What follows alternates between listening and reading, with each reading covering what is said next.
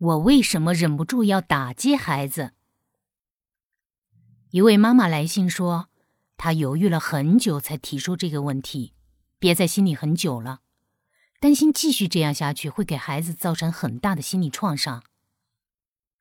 两年前，她发现自己和孩子相处的方式有点问题。每当孩子向她炫耀什么事情的时候，她总是控制不住的要说一些丧气话来打击他。可是每次看着孩子被打击后，从兴高采烈变成垂头丧气，他又很心痛，会把孩子搂在怀里说对不起，然后给他买玩具、买零食作为补偿。这样的剧情反复上演。最近有一次，他给孩子买了一个奥特曼的玩具，因为经济不太宽裕，买的是比较廉价的山寨货。孩子没有得到万代出品的正版玩具，虽然有点小小的失落，但拥有一个新玩具，他还是很高兴。玩的兴起的时候，手舞足蹈的大喊了一声：“未来我会挣好多好多钱，买下所有的奥特曼。”那一瞬间，他脱口而出：“当你很有钱的时候，你就会失去一切。”这句话没有经过大脑。回过神来，发现自己说了什么之后，他呆住了。孩子惊讶的看着他，眼神里有迷茫，也有畏惧。他觉得自己做错了，非常后悔，但却不知道该怎么办。他说自己平时是个脾气很好的人，老公、同事、朋友、公公、婆婆这些人际关系都处理得很好。就是跟孩子在一起的时候，看不得孩子得意忘形的样子，只要看到他非常开心，就会条件反射式的打击他。这位妈妈提供的情节比较完整，我们可以做出一些推测。养儿才知父母恩，这句话说的是我们做了父母之后，才能体会到我们的父母养育我们的辛苦，但是他只说出了其中一个规律。另外还有一个规律，可能大家就不怎么熟悉了。如果我们在孩童时代的重要心理发展阶段，有些正常的、符合人性规律的重要的心理需求长期没有得到满足，长期被压抑，或者在亲子关系中留下了心理创伤，这些没有被满足的愿望或创伤会变成亲子关系的隐性记忆。保存在神经系统里，平时觉察不到，但等到我们养育孩子之后，尤其是孩子成长到我们心理受伤的那个年龄时，在角色互换的亲子关系中，隐藏在神经系统里的关系模式就会被激活，驱使我们条件反射的把自己经历过的痛苦施加在孩子身上。这些条件反射的潜台词一般有两种。一种是，我没有得到过的，你也不能拥有；另一种是，我经历过的滋味，你也体会一下。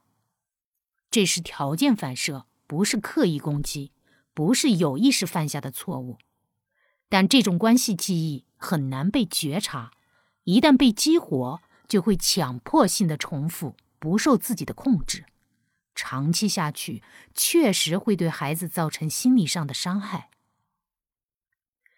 这个孩子是幸运的，因为他的妈妈觉察到了，发现了问题，就有改变的可能性。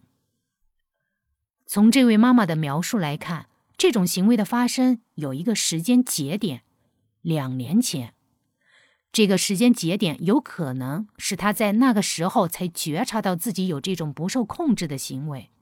也有可能是孩子两年前的年龄，就是他小时候遭遇这种创伤的年龄。无论哪一种，这位妈妈所描述的行为特征都表明，他小时候快乐、兴奋、自我赞赏等积极情绪的表达长期存在困难，甚至受到打压，最终形成了一个创伤性的亲子关系模式。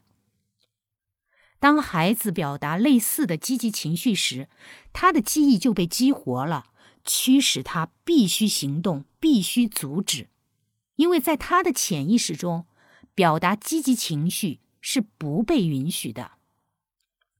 只不过在他和孩子的这段关系中，打压的对象变成了孩子，而他变成了施加伤害的那个人。这是强迫性的重复，并不是刻意为之。如果要调整这个问题，建议这位妈妈增加对这个模式的觉察，尤其要注意自己在什么情况下会有这种冲动。目前的觉察能力是落后于情绪冲动。所以总是在做出打击的行为之后才发现，然后自责。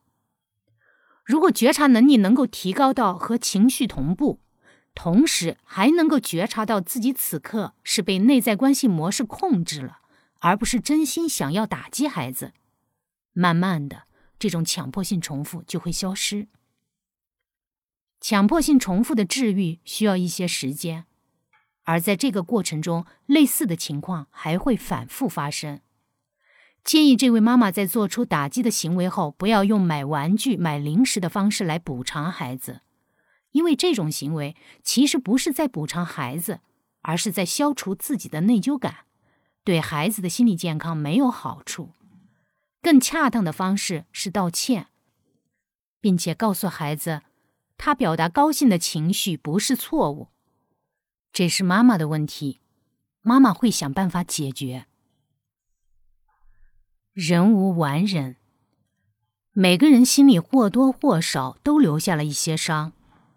父母是无法选择的，我们当初不能选择自己的父母，我们的孩子也没有选择我们的权利。这就是命运，每个人都只能接受，不能改变。